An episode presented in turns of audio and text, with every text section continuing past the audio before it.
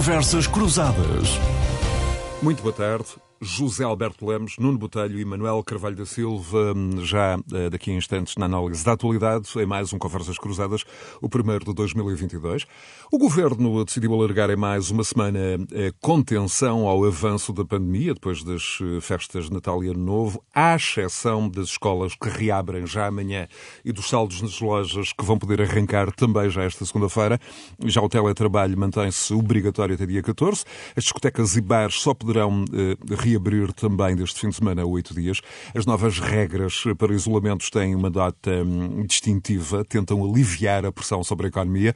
Por exemplo, os contactos com o infectado no local de trabalho não serão considerados um risco, uma medida positiva para setores afetados nas últimas semanas hum, pela ausência de trabalhadores, hum, como seja, enfim, o pequeno comércio, os centros comerciais, grande distribuição, além da construção civil e também alguns setores da indústria.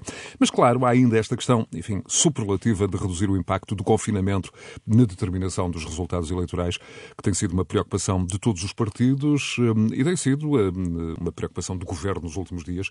O governo hum, ainda sem respostas para o voto dos confinados quer ouvir partidos. Hum, o governo pretende ter segurança jurídica eh, para se proteger politicamente, pediu também o parecer à Procuradoria-Geral da República, pretende eh, escutar todos os partidos sobre os condicionamentos que voltam a afetar as eleições, uma reunião que eh, ainda não tem data agendada. José Alberto Lemos, bem-vindo. Hum, depois da experiência com as presidenciais de janeiro de 2021, esta questão do limite imposto enfim, ao regime excepcional e temporário do exercício do direito de voto antecipado para os eleitores, que estejam em confinamento obrigatório, enfim, toda esta questão não devia ter sido já devidamente planeada, enquadrada juridicamente, estar, no fundo, pronta a ser aplicada? Sr. Alberto, bem-vindo. Boa tarde, obrigado pelo convite, boa tarde a todos e aos ouvintes em particular.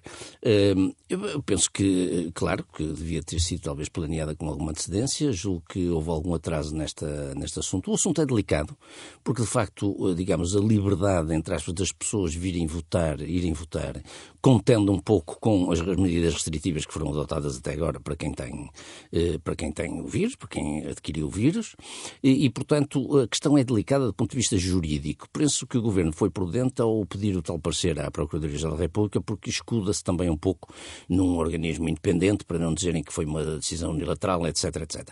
Mas já estamos habituados às controvérsias em torno disto. Portanto, penso que o que me preocupa mais é, é, é em que medida é que, independentemente do que for decidido, em que medida é que isto vai ter impacto, de facto, na abstenção, não é?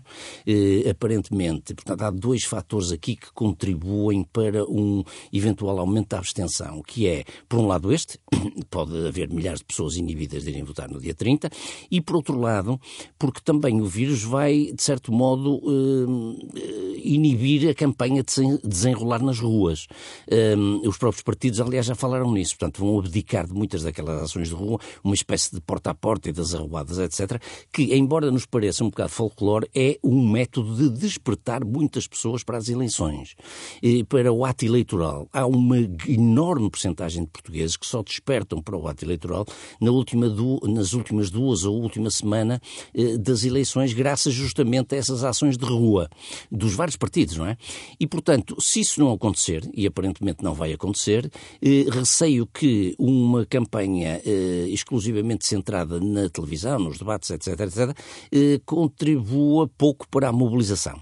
E, portanto, que a abstenção aumente. Estamos num, num clima e num, numa conjuntura difícil, evidentemente, para além do tudo é inverno, é, é janeiro, etc. E, portanto, arriscamos a que a abstenção suba, eh, a despeito de nós sabermos, e convém já agora eh, eh, sublinhar isto, que os cadernos eleitorais continuam significativamente desatualizados. Portanto, há cerca de um milhão, segundo os últimos estudos de, até de, de sociólogos portugueses, há haverá cerca de um milhão de pessoas a mais registadas nos cadernos eleitorais que não estão atualizados. E, portanto, também não convém fazer um drama disto. Mas, obviamente, as presidenciais do ano passado, que decorreram mais ou menos a mesma altura, não eram nem de perto nem de longe tão importantes eh, neste, neste aspecto, porque obviamente, de certo modo, as, as presidenciais estavam decididas e, portanto, não havia qualquer incógnita. Neste momento é muito mais importante, não só porque são legislativas, mas também porque há várias incógnitas em jogo no dia 30. Uh, José Alberto, uh, não suspendendo uh, por um dia medidas de saúde pública, esta é uma questão que tem sido debatida também nos últimos dias. Como é que o governo pode, pode no fundo, garantir a que quem quer votar o possa fazer com segurança? No fundo, a questão aqui é ou se alteram as regras de isolamento, enfim, com uma avaliação técnica de risco, ou são suspensas durante um dia. O meu ponto é, isto pode ou não também descredibilizar as medidas que de agora em diante, enfim, se considerassem essenciais para defender a saúde pública? Pode, pode, justamente, e essa é a questão jurídica que eu disse que é delicada. Eh, contender, portanto, a liberdade das pessoas com a eficácia do ato eleitoral. Há algumas sugestões no ar, até, enfim, exemplos de outros países, tipo urnas móveis que pudessem ir à casa das pessoas, ou pelo menos, na medida do possível, pudessem ir à casa das pessoas que estão confinadas, algo organizado ao nível da freguesia, portanto, digamos, do, do, do núcleo administrativo mais próximo do cidadão, eventualmente mesas exclusivamente eh, eh, eh, alocadas a pessoas eh, com eh, o vírus e, portanto, que pudessem votar ali, mas aí punha-se o problema das pessoas, que, dos escrutinadores que estão na mesa, como é que deveriam estar protegidos, etc, etc. Portanto, há algumas soluções que têm sido lançadas para o ar, mas eu, neste momento, sou completamente incapaz de dizer qual delas é que irá ser adotada, nem tampouco se, qual delas é que é melhor em relação à outra. Portanto, não quero arriscar nenhuma opinião nessa matéria. Manuel Carvalho da Silva, como o José Alberto Lemos um, referia, há uma, uma série de possibilidades de garantir que quem queira votar o faça em segurança, esteja ou não confinado, esteja ou não infectado pelo vírus. Enfim, ele referia algumas, eh, como uh, o reforço do voto em casa, criar um sistema extraordinário de voto por correspondência, uh, apelar uh, à participação em larga escala, enfim, na, na, mobilidade do voto antecipado. mas volta ao ponto inicial um, com que introduziu José Alberto Lemos. A agenda aperta, o calendário aperta e nada disto terá sido planeado. Manuel, bem-vindo. Em primeiro lugar, um abraço para vocês, eh, companheiros de, de painel, e para todos os nossos eh, ouvintes da Renascença, os votos, votos de um muito bom 2022. E há a possibilidade de ser melhor que 21 e temos que fazer por isso.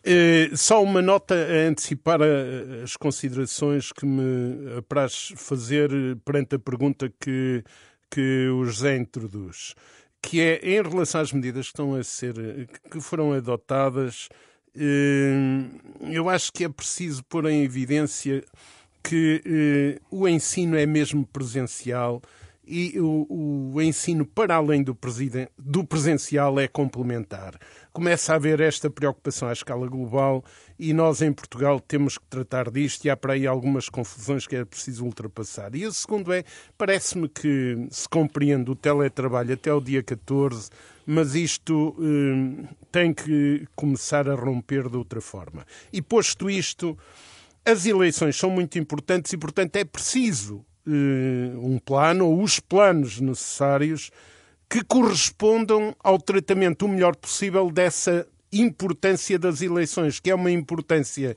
porque é para a eleição, do, do, do portanto, para um, um, novo um novo mandato da Assembleia da República, uma nova legislatura eh, que se quer com estabilidade e, eh, em segundo lugar, eh, isto acontece num momento em que a sociedade Esperemos que com êxito consiga romper com, com estas amarras que a pandemia nos tem provocado do ponto de vista da vida de cada um de nós, mas acima de tudo das limitações ao desenvolvimento da sociedade e até de retrocessos que tem introduzido na sociedade.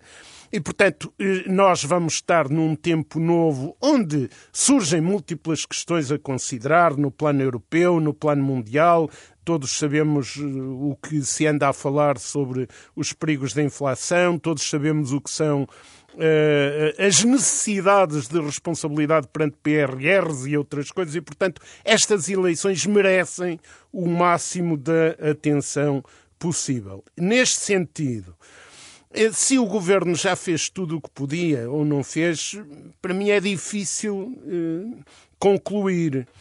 Uh, essencialmente porque, eh, como o José Alberto já disse, eh, o caminho é, é de, de, contínuas surpresas e é delicado. A forma de lidarmos com a pandemia e dos governos ligar, lidarem com a pandemia. Agora, parece-me que tem que haver eh, um plano que é importante ouvir os, os, os, partidos e a Procuradoria-Geral da República, como está anunciado, e tendo presença em foques que aqui que já estão enunciados, mas que aqui quer reforçar. O primeiro é garantia do voto e a partir daí o segundo é a mobilização e, portanto, eu não vejo com muita simpatia uma, uma eh, digamos, o desarmar de, do fundamental dos contactos com a população, exatamente pelo efeito de alerta para a importância das eleições, não é pela mobilização direta de, de, de muita gente, mas é pelo efeito que, que produz na sociedade. E em terceiro lugar, se há uma abstenção elevada, pode induzir-nos em erros sobre o estado real da interpretação dos portugueses sobre a situação presente, para além de, de digamos, de desvirtuar e, e cenários para o encontro de soluções. E isto leva-me, e termino, a dizer que é muito importante conhecer as propostas dos partidos, é mesmo muito importante. Acho que tem havido um enfoque nas engenharias da constituição de governos, essencialmente eh, a partir de, de, de, formadores da opinião e da comunicação social, e esse não é. Esse não é no, no, no presente essa não é, no presente, a questão fundamental, e nem pode ser.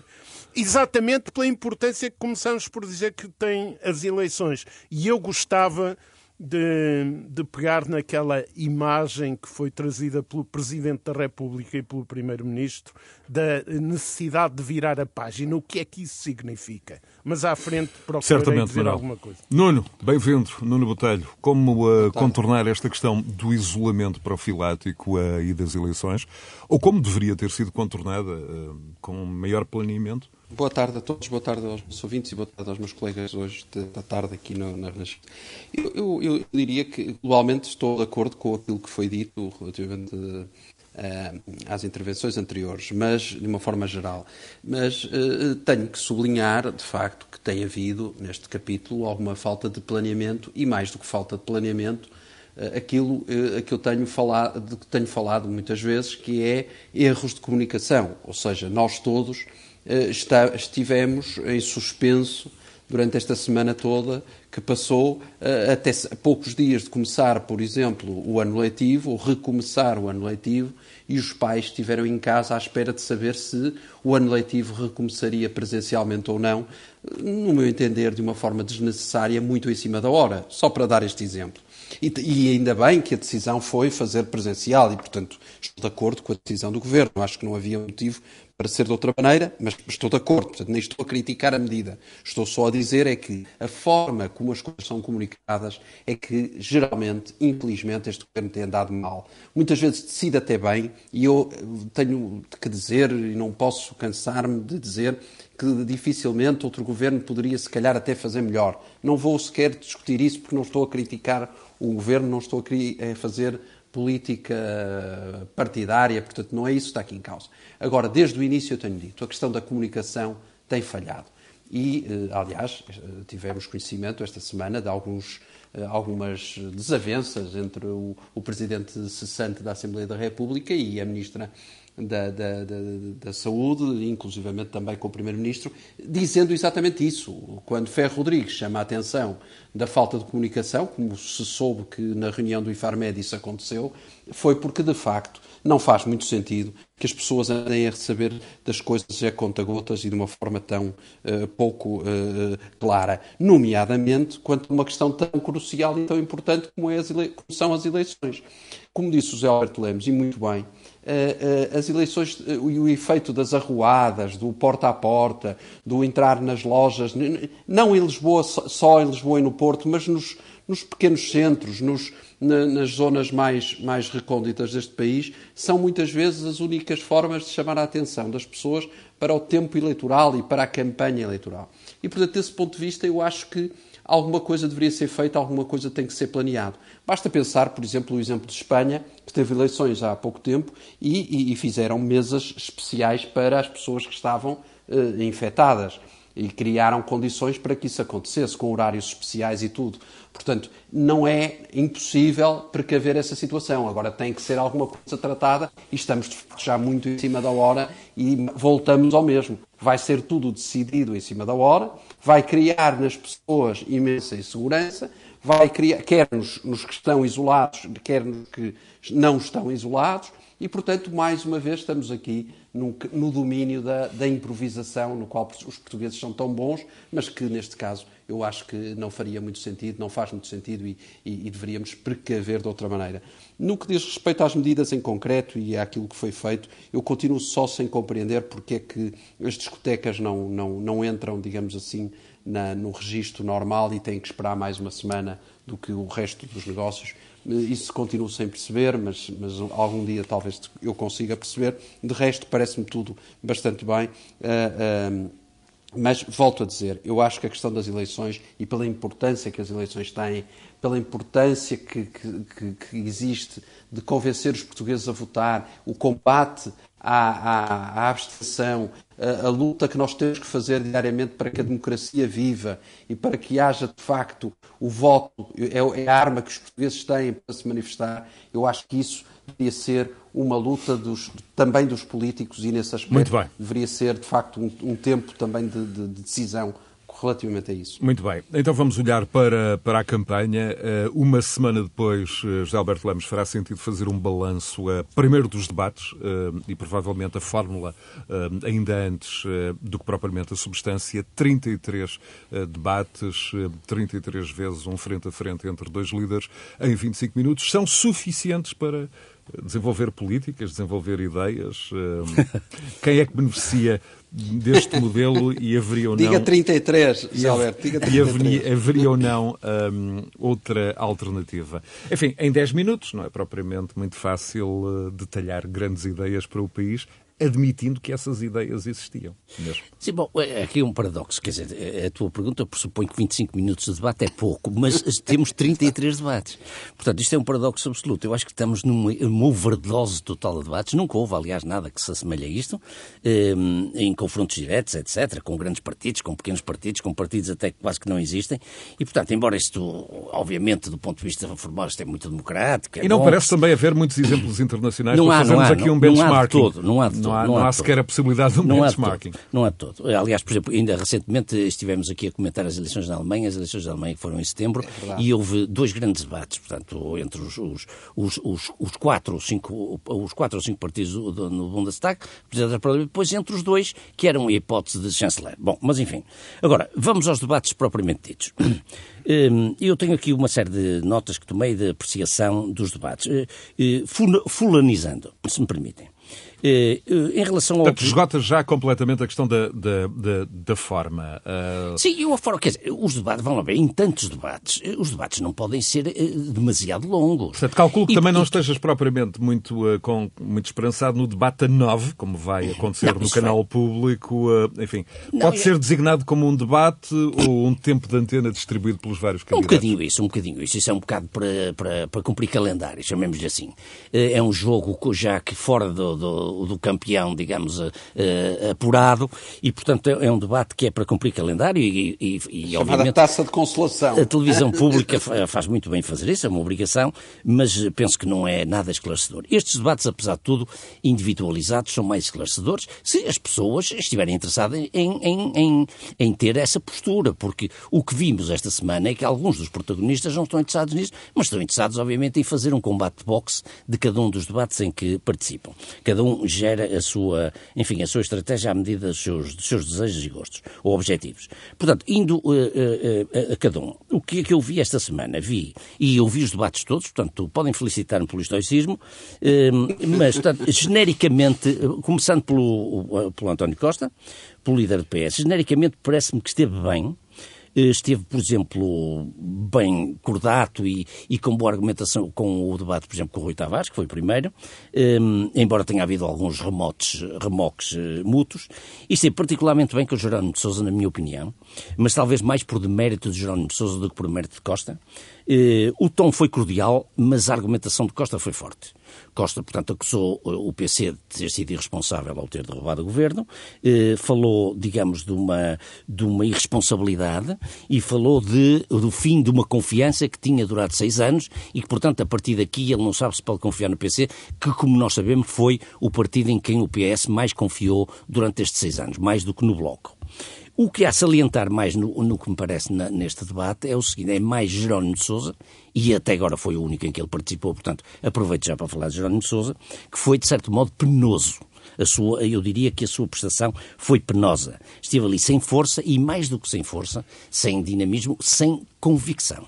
A sensação com que eu fiquei é que Jerónimo de Sousa estava a defender uma posição oficial do seu partido sem que ele próprio concordasse com a posição oficial do partido. Foi a sensação com que eu fiquei. Isto é, é obviamente subjetivo, mas apesar de tudo chegaram mecos de que Jerónimo de Sousa teria sido derrotado na votação que houve na Comissão Política, no Comitê Central, em relação ao, ao votar ou não contra o orçamento, ou seja, a derrubar ou não o governo. Se Jerónimo de Sousa ficou em minoria nessa votação, como me chegou aos ouvidos, e digo isto, portanto, com toda a reserva, porque não, não, não posso afirmá-lo perentoriamente, eh, de certo modo o debate terá espelhado isso. Jerónimo esteve mal, francamente mal, e tem sorte em o PC ter optado pelos debates apenas nas televisões abertas, porque isso vai poupá-lo a outras más prestações, seguramente, daqui até ao fim. Portanto, ele só lhe restam mais três debates, dois ou três debates. Depois, convém salientar que eh, Costa não esteve tão bem com, com, com André, André Ventura. Porque, eh, primeiro, jogou numa tese inicial, que foi a tese de colar André Ventura ao negacionista, aos negacionistas da, da, da vacina. Saiu-lhe o tiro pela culatra. Porque André Ventura saiu-se mais ou menos bem disso, disse que tinha tido o vírus e, portanto, e, e que ia ser, estava agora a ponderar, portanto, contornou o assunto. E, portanto, aí falhou o alvo.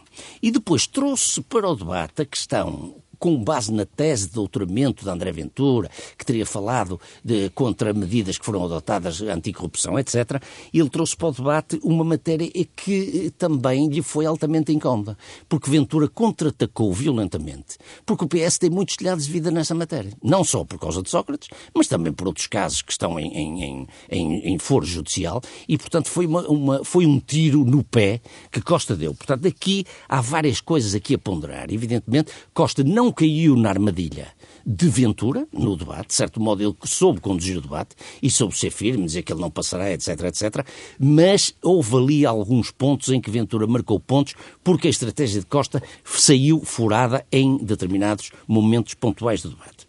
Agora, a quem a estratégia saiu completamente furada foi a Rui Rio.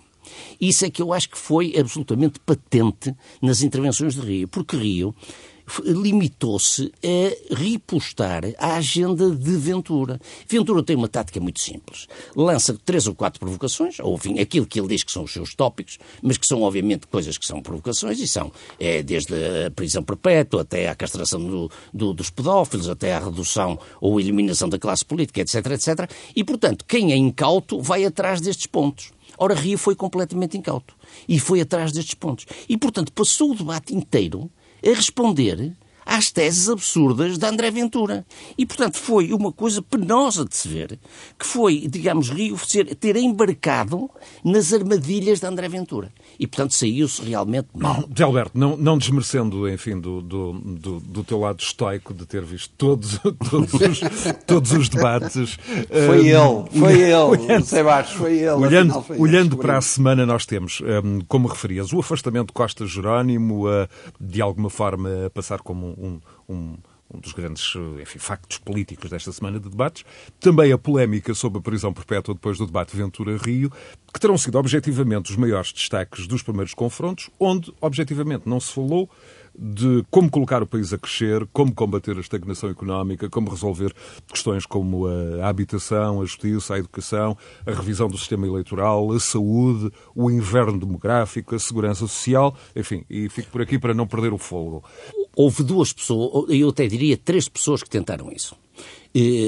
o Rui Tavares, tentou falar de medidas concretas, a Catarina Martins falou algumas vezes, teve oportunidade de o fazer, e o João Coutinho de Figueiredo. Aliás, queria salientar positivamente o debate entre o João Coutinho de Figueiredo, da Iniciativa Liberal, e a Catarina Martins, do Bloco de Esquerda, independentemente dos argumentos de um e do outro, concordamos ou não concordamos, não é isso que está em causa. Foi um debate civilizado, um debate em que cada um pôde exprimir os seus pontos de vista, ficaram claríssimas duas visões totalmente quase opostas contra do país e que quem esteve a prestar atenção percebeu pelo menos o que é que um queria e o outro queria. Não se interromperam, as interrupções que houve foram pequenas à parte que os outros acolheram bem e, portanto, foi um debate civilizado em que as duas pessoas se preocuparam em explicar os seus pontos de vista e confrontá-los. Meus caros, mas o debate também está aberto aqui e podem interromper Nuno e Manuel. Zé Alberto. Eu só queria, eh, eh, desculpa, só antes de dar a palavra aos meus colegas, só mais isto, só fazer uma observação sobre o líder do CDS, que eu acho que foi também lamentável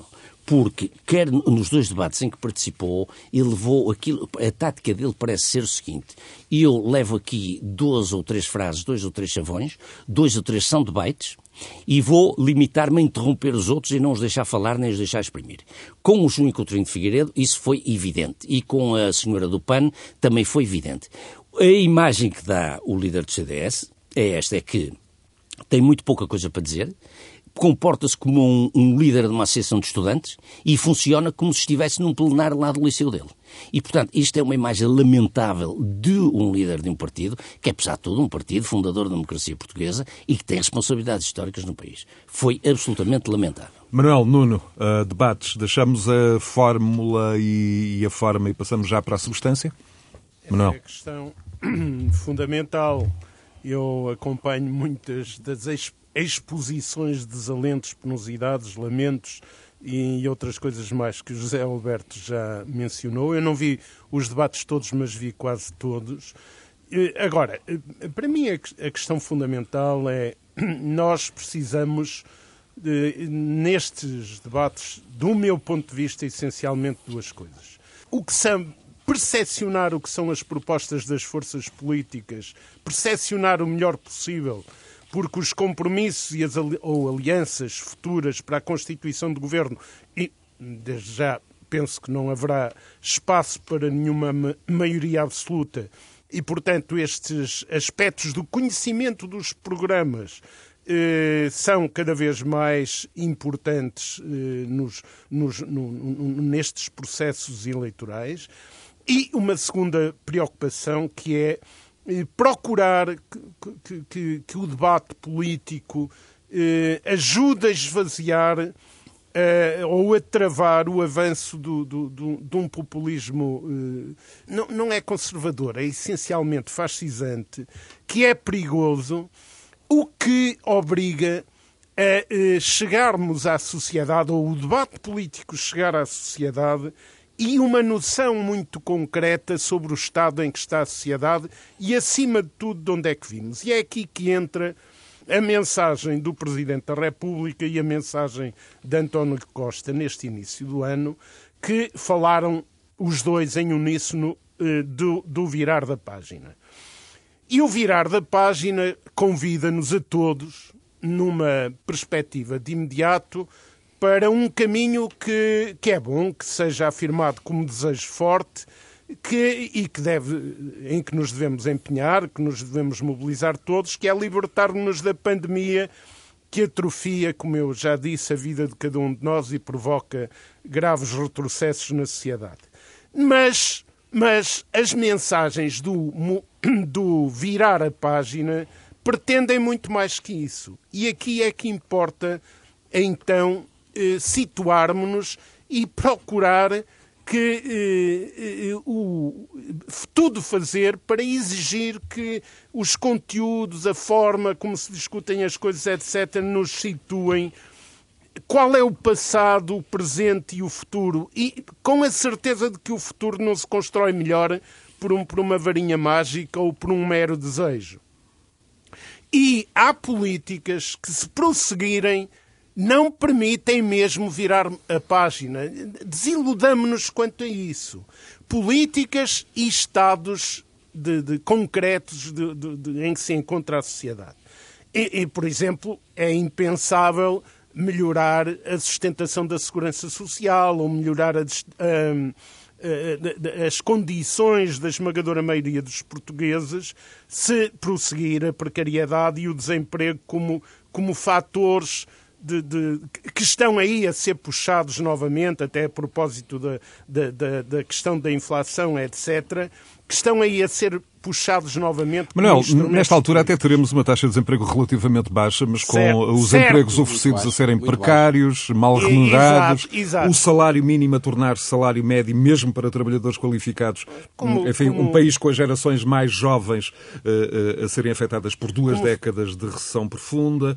Um... Exatamente. E, e então deixem-me concluir. E no fundo, só para, para, para que possa concluir também, uma... filhos a arriscarem terem, enfim, um nível de vida inferior ao ao, ao, alcançado pela geração dos pais, temos o elevador social estagnado. São, no fundo, estes os desafios que estão aí um, e, e, aos quais não têm sido propriamente apresentadas respostas neste, Mas, neste período de pré-campanha ou de campanha, exatamente, objetivamente. Exatamente. E há nuvens negras, porque algum do argumentário que vai sendo expandido sobre os perigos da inflação e das mudanças das, das políticas dos bancos centrais, em particular para nós do Banco Central Europeu, mas também dos, dos Estados Unidos, eh, alguns dos cenários negros eh, induzem, como, como o, José, o José Bastos dizia, eh, o desemprego nem, neste momento eh, eh, formalmente não é muito elevado. Números do mas, final desta, desta sim, semana. Mas precisamos de ver o tipo de emprego que temos.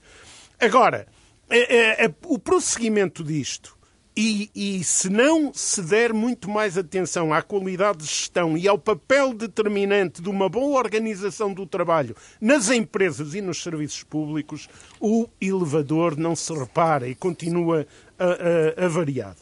Os apoios à economia, isto, por exemplo, tem a ver até com notícias de, de, de ontem, do, ou de anteontem, do, daquilo que o Partido Socialista propõe.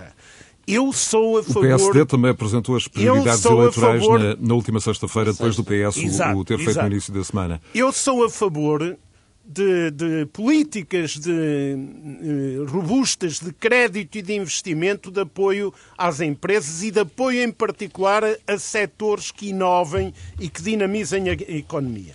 Mas qualquer política de vantagens fiscais e benesses a setores e empresas parasitários ou acomodados, eh, ou ainda a manter a desregulamentação laboral como fatores de sustentação da especialização em setores estruturalmente pouco produtivos, isto é uma desgraça. E termino com uma questão que até vi referenciada, Nunes, temática que até, olha, que até vi referenciada e a dizer de outro, mas já agora digo de um pequeno artigo do, do, do Nuno no, no Jornal de Notícias.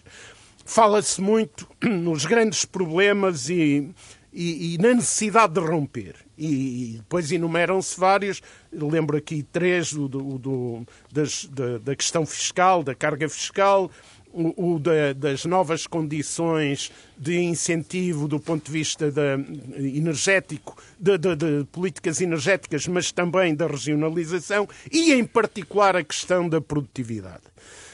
E apresenta-se a produtividade como um problema, e em si mesmo ele é um problema, só que a produtividade é o resultado de bloqueios, é resultado da matriz, ou se quisermos, do perfil da economia e da organização da economia ao longo de décadas e décadas. E, portanto, o, o, a, a, a, produtividade não resulta, a baixa produtividade resulta disso, e posso enunciar fatores de mais passado, desde logo o que nós tivemos durante décadas e décadas num regime fechado e obsoleto de, de, de industrialização tardia, de uma, de uma agricultura absoluta, de, eu já termino, de uma agricultura absolutamente arcaica, mas depois também, ao longo das décadas de democracia, de opções de desindustrialização e outras que foram desastrosas. E, portanto, e termino com isto, a produtividade eh, não resulta daquilo que surge muitas vezes em conversa intelectualmente preguiçosa, que aponta o caráter dos portugueses ou as incapacidades dos trabalhadores como causa dessa baixa produtividade. Não é isso. São as outras mudanças e, portanto, é para aqui que nós perdão, que nós devemos voltar a nossa atenção neste debate. Muito bem, Nuno, uh, no fundo a questão é, uh, um, são todas estas questões já colocadas pelo José Alberto Lamos e pelo Manuel, uh, mas também voltando aos debates, aos temas vou, que gostarias de ver debatidos por António Costa e Rui Rio espero, na próxima quinta-feira. Nuno. Sim, sim. Eu, eu, eu, espero que eh, não seja eu que seja intelectualmente preguiçoso. Não é isso, não deve ser a mim que se refere, porque eu concordo inteiramente que a produtividade, e acho que estamos os dois de acordo, aliás, temos falado muitas vezes sobre isso, a produtividade é, é um problema de, de, toda a pirâmide, portanto, e, e, inclui aí também os empresários que muitas vezes também se tornam preguiçosos e, e portanto, não, não, evoluem, não inovam, e, portanto, é toda a cadeia que está errada. Portanto, quando eu falo em falta de produtividade, não estou a, a chamar eh, malandros aos trabalhadores que não querem trabalhar, não é nada disso. Eu acho que Portugal tem um problema de produtividade, mas não tem a ver com, só com um fator da cadeia. Portanto, isso só para ficar claro. Um, relativamente ao, ao, ponto que nos, que nos traz aqui, eu, eu, eu, diria que, em primeiro lugar, respondendo à tua questão, ao, ao José Bastos, eu acho que 33 debates seriam mais do que suficientes para ser esclarecedor, numa situação normal, digamos assim. Uh, deveriam ser, pelo menos, mesmo que fossem de 10 minutos, um quarto de hora. Mas pelo menos que o da próxima quinta-feira, Mas... António Costa Rui Rio, o seja, seja esclarecedor. Sim, e aí eu acho que sim. Esse é que vai ser o grande, o grande desafio, porque já os meus colegas já falaram muito, mas eu queria claro. só, se me permites, também há aqui questões. É que, de facto, nos debates e nos 33 debates não tem havido uma ideia sobre o país, não tem havido, no fundo, quais as soluções governativas, como falava o, o Carvalho da Silva com razão, quer dizer, se acontecerá, qual é a solução governativa do PS? O que é que o PS propõe fazer? Eu acho que Concordo. o, o Concordas que essa seja a pergunta-chave que, que, o líder do PS tem recusado responder? Acho que é, acho que é. E aí António Costa tem estado mal, porque anda a esconder o jogo e, e, e, tem a obrigação de abrir o jogo junto do eleitorado.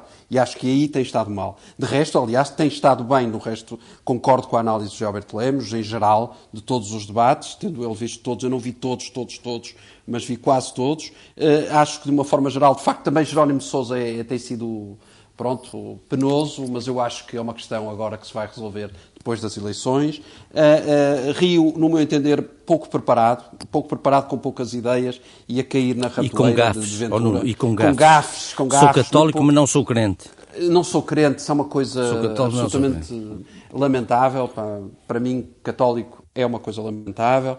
Uh, Catarina Martins, ao invés, eu acho que esteve aqui Teve mal no debate com Ventura e bem com Coutinho Figueiredo, concordo em absoluto. Acho que o melhor debate foi o com Coutinho não, não Figueiredo. Esteve mal, não dois... esteve mal com Mal, pronto, não esteve tão bem, pronto, não estou a criticá-la, até estou a elogiá-la. Acho que ela esteve bem e apresentou as suas ideias com o Coutinho Figueiredo. Foi um debate muito civilizado entre duas visões totalmente diferentes, mas antagónicas, diria mesmo. Mas, como disse o Alberto Lemos, eh, mas que deu para esclarecer alguma coisa a quem estava em casa. Sim, Isso é sim. é importante. E, e, aí Catarina Martins esteve bem e, e Coutinho Figueiredo muito bem também, desse ponto de vista. Deu-se esse trabalho, digamos assim, deram-se os dois esse trabalho e, portanto, tiro-lhes o chapéu, não, não me custa nada dizê-lo. Portanto, acho muito bem. Eh, acho que com Ventura acho que só esteve tão um bocadinho mal porque caiu também um bocado na ratoeira e não esteve tão bem, o que eu percebo, porque aquilo deve enervar qualquer santo, portanto também estamos os dois de acordo, ou todos de acordo, que de facto aquilo é mais complicado. Agora,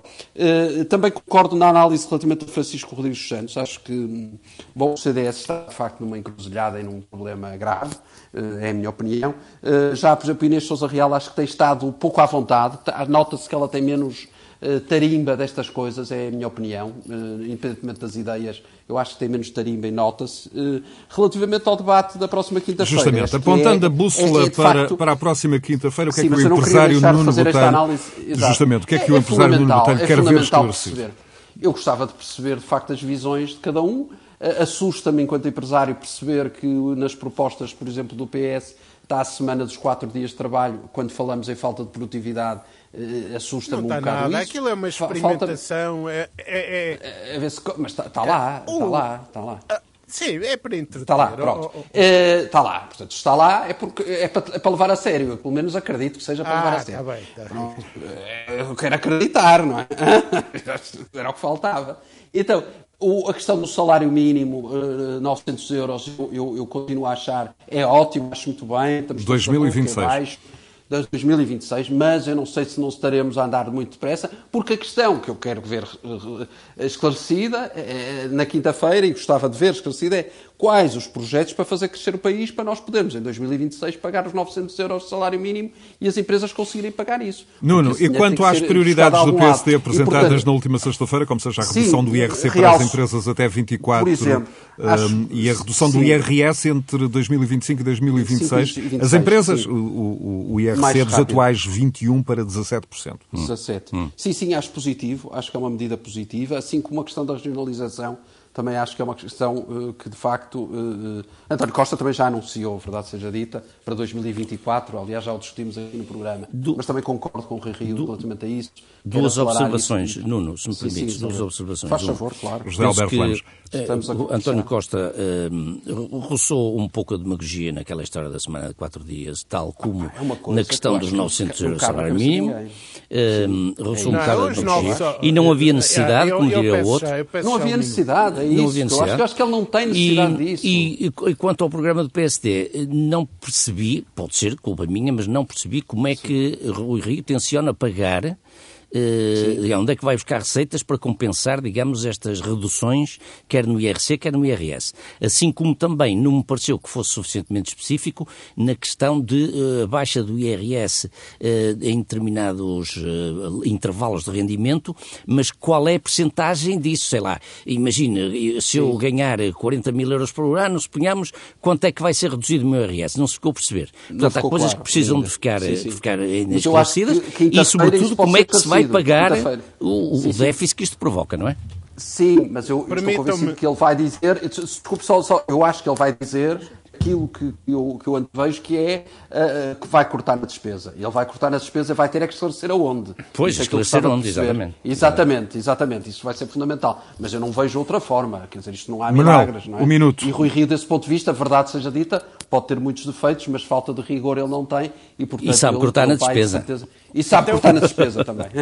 então, rigorosamente um minuto, só para não dizer pode ser mais mesmo. que os 900 euros não é nada demais. Eu não estou a dizer que, que é, eu só estou a explicar. É assim, não, assim não tenho um Desculpe, minuto. Tenho um minuto e dez. Não é demais o crescimento geral dos salários, que é uma necessidade, e nós temos debatido isto Estamos aqui várias vezes, só tem. A, a, saída implica três coisas: sistemas de relações laborais a funcionarem, e, e portanto, isto exige equilíbrios de poderes, exige eh, diálogo e participação dos parceiros sociais nas dinâmicas dos processos Sim. de reorganização e de reestruturação e confiança. E eu digo. E, e, e, dinheiro para pagar. Dinheiro para pagar isso. Não, depois no não, fim. Oh, oh, oh, oh não é? eu não estou a propor. eu não é estou... a economia tem que crescer. Só é? há não, possibilidades. Não, a, a história mostra. E então, a partir da Segunda Guerra Mundial, é de uma forma gritante que os tempos de crescimento e de resolução dos problemas Sim. passam por um envolvimento eh, responsabilizador dos trabalhadores e das, das, suas organizações e das organizações patronais ou empresariais claro. e com uma intervenção e a exigência de um diálogo. É por isso que eu digo que neste momento, até agora, não se vê que venha da direita um programa que responda a estes Meus problemas caros, e que a maioria. Já se um a maioria Eu tenho que ir ao Zé Alberto. Mas, e que a maioria absoluta do PS não é não solução. Não se percebe onde é que se vai buscar o dinheiro. É não, isso. Esse é que é o ponto. Não, a questão não... Da esquerda não se percebe onde é que eles vão buscar oh, o dinheiro. Oh, Nuno, eu não estou a falar de dinheiro, estou a falar de processos mas para. estou, porque isto é importante. Mas deixe-me lá. Para pegarem no dinheiro e com as forças sociais e políticas da sociedade e colocando-as a, a, a, a funcionar e a dialogar, dinamizar processos, dinamizar processos Meus que caros, gerem riqueza. Deixa-me ir ao Zé Alberto Lemos é, para esta questão eminentemente política. É eminentemente é política. E é aqui que a esquerda plural Alberto, pode uh, dar uma ajuda para esta, para esta questão eminentemente política uh, de pergunta Sim. que Costa uh, deve responder, figuras como Jorge Lacão ou Pedro Adão e Silva, enfim, da órbita socialista, vieram nos últimos dias já defender que o PS não deve criar obstáculos à governação de um PST minoritário. Zé Alberto, em síntese. Sim, deve responder. Sim, eu li, li, essa entrevista de Jorge Lacão, parece-me que é sensata nessa matéria, isto é, se o PS quer evitar, digamos, que o PSD possa eventualmente depender do Chega, Uh, se o PSD ganhar as eleições, naturalmente, o PS talvez deva, através da abstenção, viabilizar um governo do PSD. E vice-versa, porque Rui Rio também já se disponibilizou para isso. Portanto, penso que isso faz parte Sim, de um certo consenso democrático claro e concertação democrática que os partidos democráticos devem entender nessa matéria. Uh, não sei se vai acontecer, não faço a mínima ideia, mas parece-me uma, uma ideia sensata. Muito bem. Nenhuma análise as, da semana pode estar uh, completa sem uma referência ao sequestro informático dos sites do Expresso e da SIC, de enorme gravidade para o grupo de comunicação social, para os leitores, enfim, um ataque à liberdade da imprensa na sua essência, mas que remete também para uma dimensão de controle do espaço público uh, por uma força desconhecida uh, e não uh, identificada. apelando ao vosso poder de síntese, Deve, de alguma forma, enfim, esperar-se dos poderes públicos medidas enérgicas para esta questão ou, dada a natureza do crime, só mesmo, enfim, medidas transnacionais poderão, poderão resultar? Começo pelo Zé Alberto. Posso? Bom, é, há coisas em que os Estados devem estar atentos e vigilantes, mas não se devem meter em demasia, na minha opinião. Isto é uma questão que tem a ver com o seguinte: as empresas estão hoje vulneráveis a este tipo de ataques. Muitas empresas. E as empresas vão ter que investir nisto.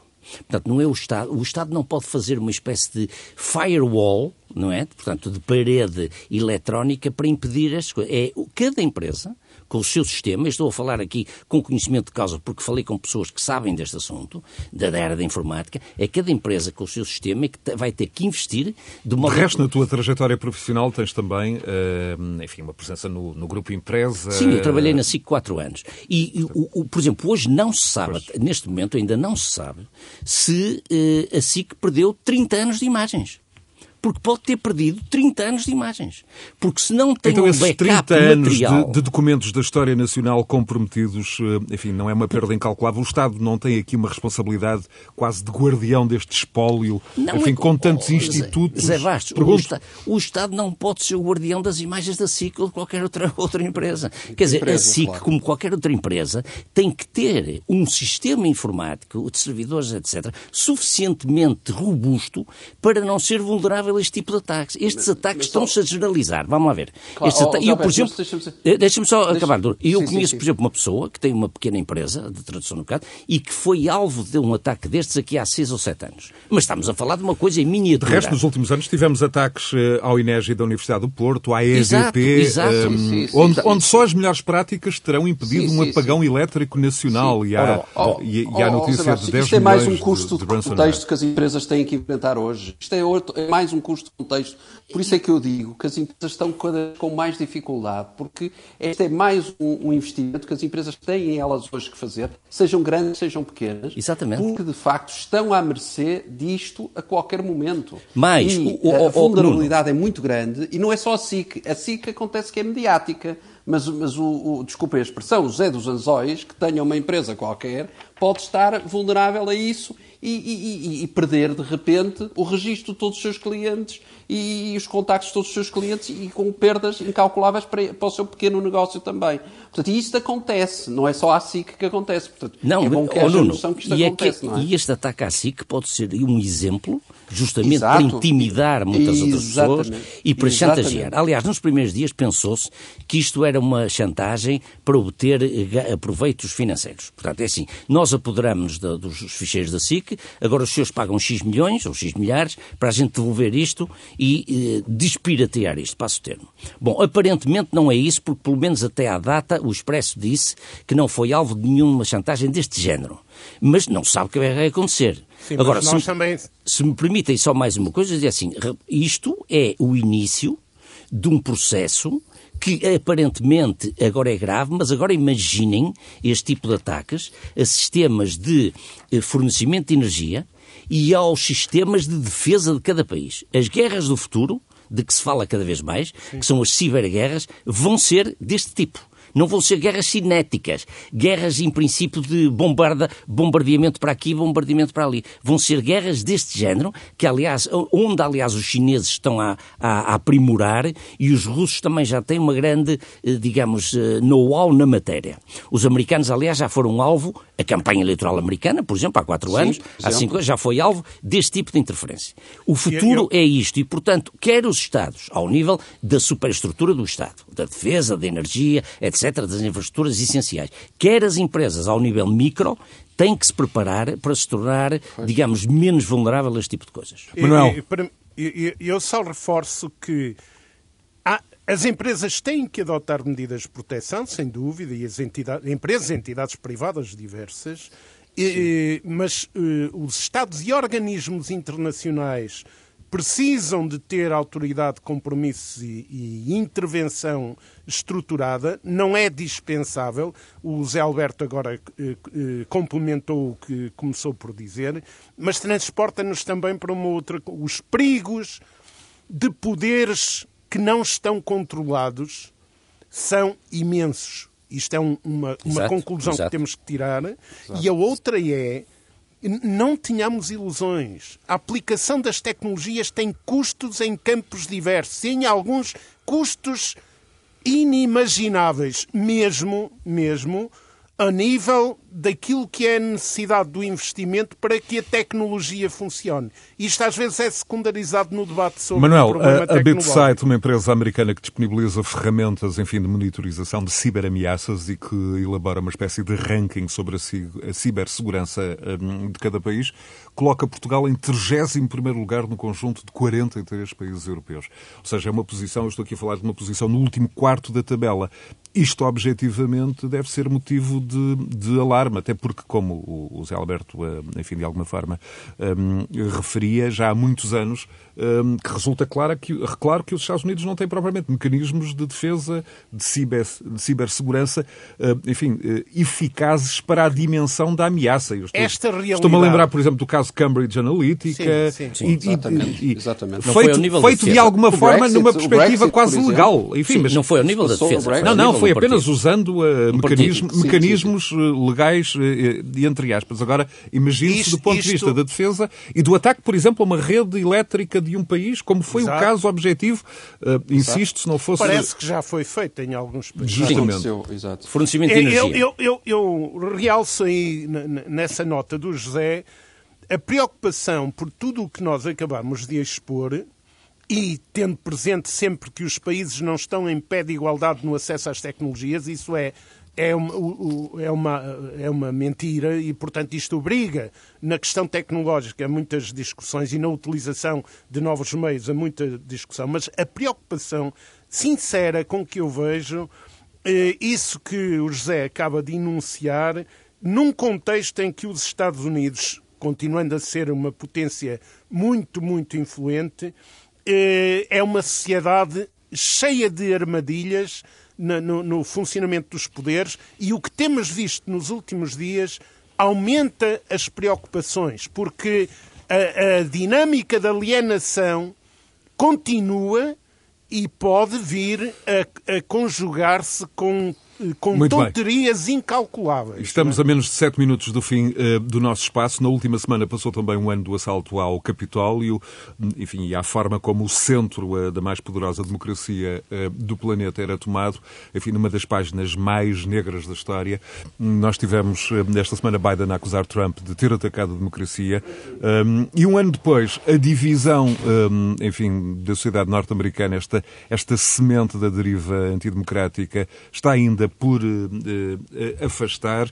A recandidatura de Trump, Zé Alberto Lemos, não é propriamente certa, uh, mas o ex-presidente dá sinais, enfim, de querer voltar ao poder. Trump teve em 2020 um, qualquer coisa como 74 milhões de votos, Biden 81 milhões. Há aqui um, enfim, um potencial de divisão um, que permanece eh, enfim, larvar na sociedade norte-americana. Pergunto-te, é ainda muito cedo para se desenhar uma recandidatura de Trump ou, ou, tudo depende do que acontecer nas eleições, enfim, para o Congresso em, em novembro próximo? Sim, eh, eu acho que depende muito disso. Depende do que acontecer nas eleições intercalares para o Congresso em novembro deste ano, mas eh, as divisões na sociedade americana não só não se atenuaram, como até se agravaram. Eh, porque, exatamente há um ano. Agravaram-se. Agravaram-se. Cavaram-se. Cavaram-se. Cavaram-se. Uh, há um ano, o que aconteceu em 6 de janeiro do ano passado foi o maior ataque, de facto, à, enfim, ao coração da democracia americana, ao Congresso, ao Parlamento uh, americano, e, portanto, isso uh, não só. No, nos dias subsequentes, parece que isso seria o extintor do Trumpismo, uma vez que, obviamente, toda a gente achou aquilo uma coisa intolerável, mas à medida que os dias e os meses foram passando, foi-se construindo, os trampistas foram construindo um discurso desculpabilizador, desresponsabilizador e hoje as sondagens dão coisas absolutamente assustadoras, que é, por exemplo, 62% dos republicanos acreditam que houve fraude eleitoral e 72% dizem que Trump não teve responsabilidade no 6 de janeiro. Isto quando pessoas que participaram no 6 de janeiro, incluindo gente que trabalhava na Casa Branca, que trocaram tweets, trocaram telefonemas, trocaram SMS, a, a explicar e a dizer como é que estavam a organizar o 6 de janeiro. E, portanto, quer dizer, esta mentira que se instituiu, que é absolutamente inquietante, leva-nos a, a, a, uma, digamos, a um, um, raciocínio que só pode ser este.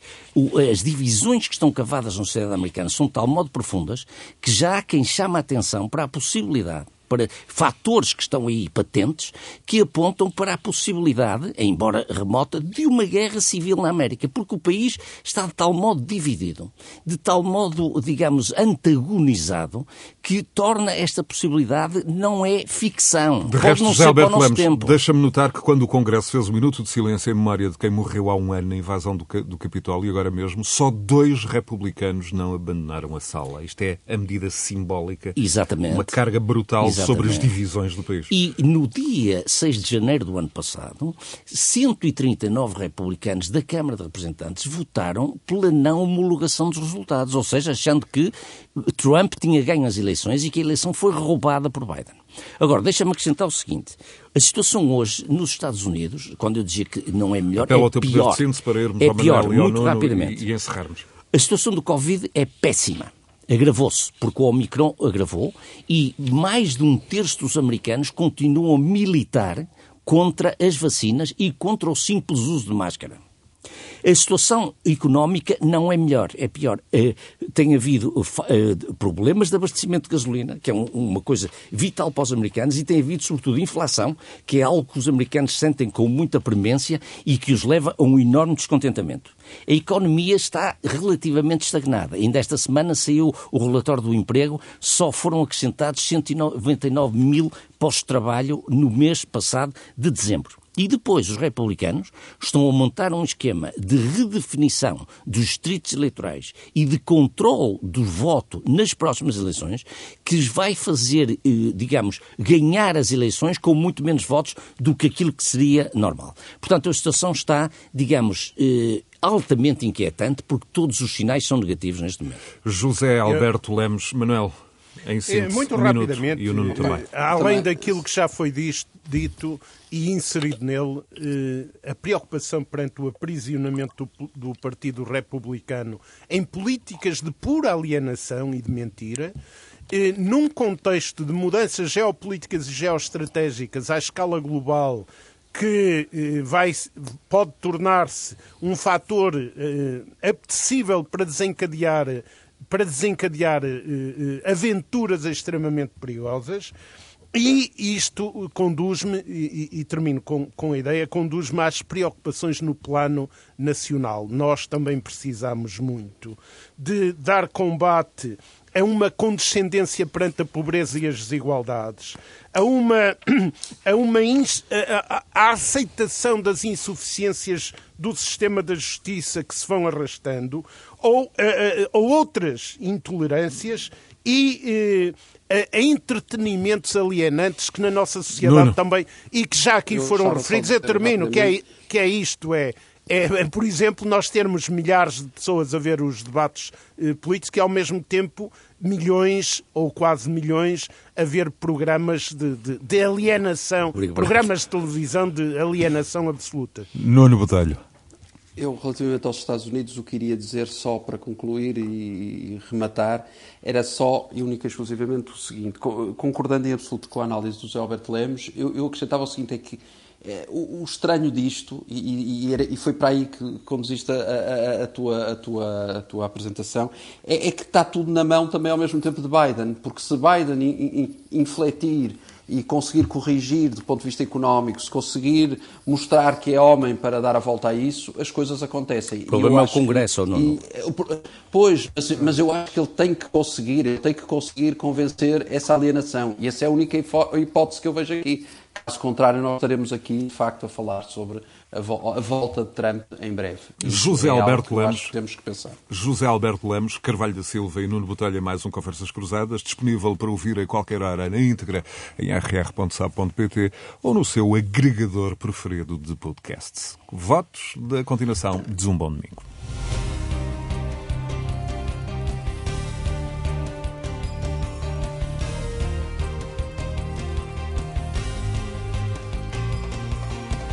Conversas Cruzadas.